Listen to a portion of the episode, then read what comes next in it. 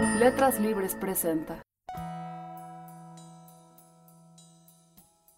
Esto es Memoria Poética, una serie de letras libres con motivo del Día Mundial de la Poesía. En el último episodio nos acompaña David Huerta, periodista, profesor universitario y autor de más de 20 títulos de poesía. En 2013, el Fondo de Cultura Económica publicó La Mancha en el Espejo, volumen que reúne su obra. David dirá un poema de Francisco de Quevedo que se sabe de memoria. Se llama Desde la Torre, o así le han puesto los editores de Quevedo. Retirado en la paz de estos desiertos, con pocos pero doctos libros juntos, vivo en conversación con los difuntos y escucho con mis ojos a los muertos si no siempre entendidos, siempre abiertos, o enmiendan o fecundan mis asuntos, y en músicos callados contrapuntos, al sueño de la vida hablan despiertos. Las grandes almas que la muerte ausenta de injurias de los años vengadora, libra ogrando en Joseph, docta la imprenta. En fuga irrevocable huye la hora, pero aquella el mejor cálculo cuenta que en la lección y estudios nos mejora. Aunque se trata de un poema breve, es extraordinariamente compacto y encierra una cantidad inmensa de información. Es un poema que muestra, primero que nada, cómo entendía Quevedo la lectura. Como lo llama Darío Villanueva, es una poética de la lectura de Quevedo. ¿Cómo hay que leer? Dice con toda claridad, retirado en la paz de estos desiertos, es decir, hay que aislarse, hay que retirarse, replegarse, en nuestras habitaciones para leer y no ser distraído por el ruido de fuera y por la corte y por el bullicio político urbano y por los negocios humanos, ¿no? Pero además dice que hay que leer, dice hay que leer pocos pero doctos libros juntos. Y eh, en una especie de descripción extraña de la lectura, la llama conversación con los difuntos. Un panteón de autores por quienes el poeta sentía devoción. Se refiere aunque no los, diga, no los mencione por su nombre, autores como Percio, Marcial, sobre todo Séneca, y desde luego hay una cita casi literal de Virgilio, en Fuga Irrevocable huye la hora, el eh, verso número 12. Eso es una recreación de Virgilio, entonces, y probablemente también hay alusiones a los estoicos y a los profetas del Antiguo Testamento.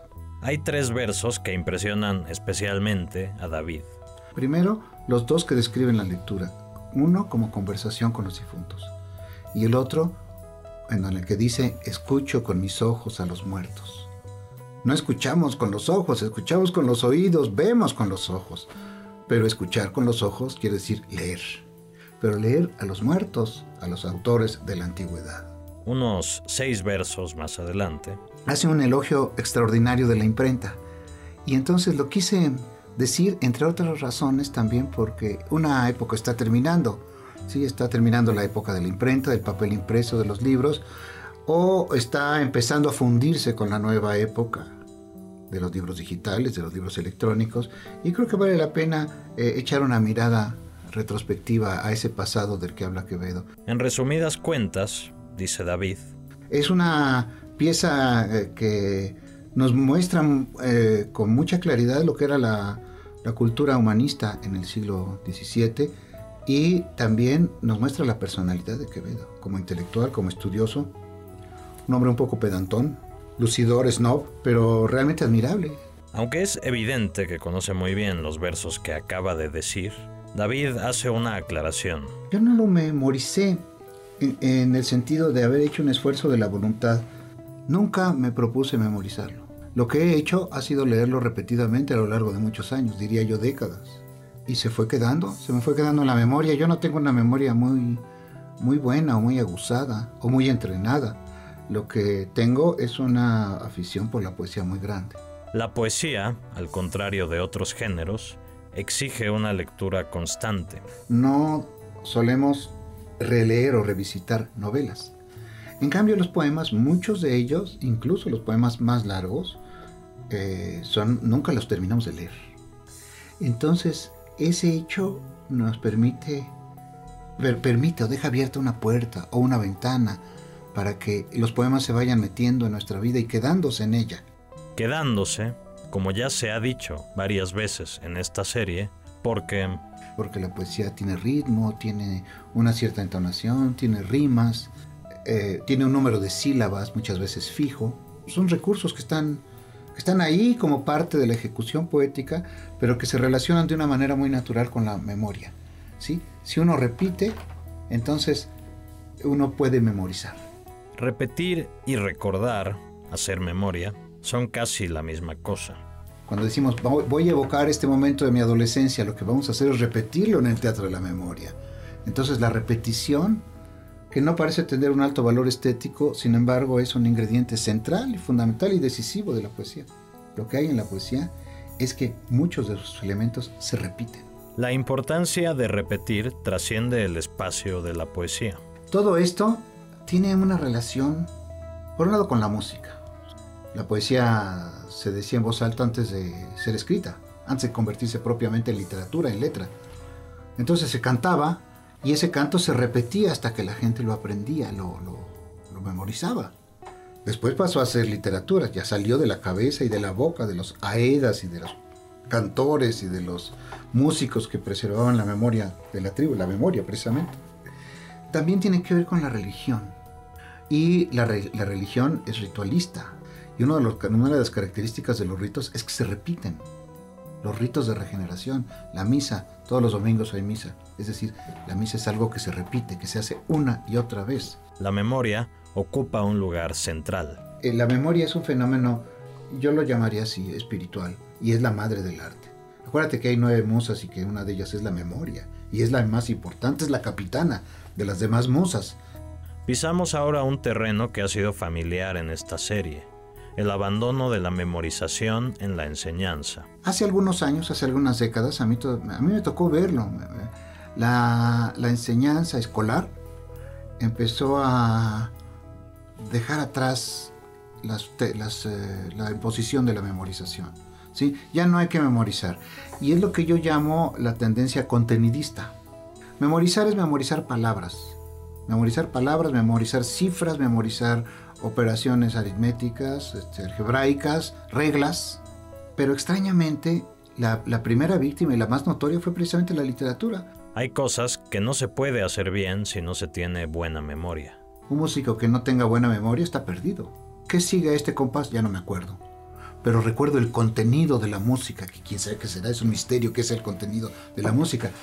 Y es un misterio porque está trabado íntimamente ese contenido con la forma. De hecho, son indistinguibles. Sin embargo, la importancia de la memoria en el estudio de las letras es soslayada. Entonces dije, bueno, está bien que los músicos memoricen, pero los que estudian literatura que no memoricen, que con uh, aprenderse el contenido de un poema, por ejemplo, con eso pueden pasar el examen. Entonces yo, yo me rasco la cabeza y digo, bueno, pero en el poema de Quevedo lo que tenemos es un contenido muy tenue, que podemos resumir en una frase muy sosa, muy desabrida, que es leer es bueno. Tres palabritas. Eso, ese es el contenido del poema. Lo que es gran cosa en ese poema es la forma. Y la forma es precisamente lo que uno memoriza. Con esto quiero ilustrar la pobreza eh, eh, que nos ha condenado este, este contenidismo y esta abolición de la memoria como una técnica de aprendizaje. David es defensor de la memoria, pero ya algo desganado. Es una batalla perdida. La gente no va a memorizar. Mira, los libros mismos son nuestra memoria. Tenemos tantos libros porque no recordamos todo lo que hay ahí. Hemos sacado de la cabeza lo que había para ponerlo ahí, en los libros. Y lo mismo ocurre con las tabletas electrónicas, las computadoras, etc.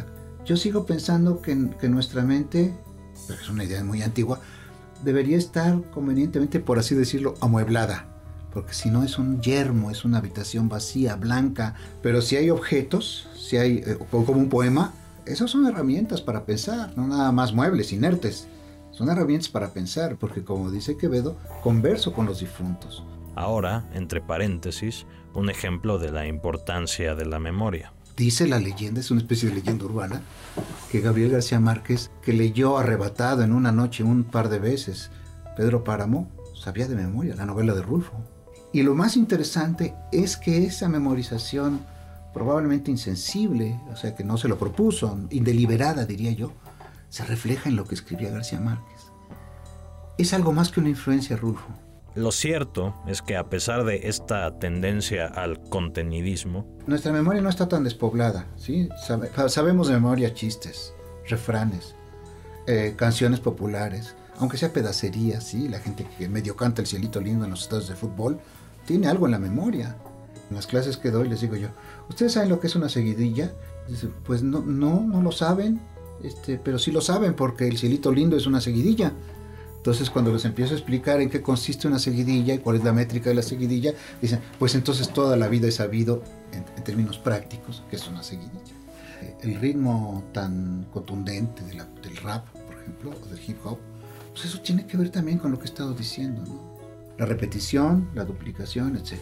El paralelismo. Eso está presente en, está presente en la naturaleza, está presente en nuestra anatomía, la simetría bilateral, eh, y todo eso se relaciona con la expresión artística y en particular también con, la, con el arte verbal.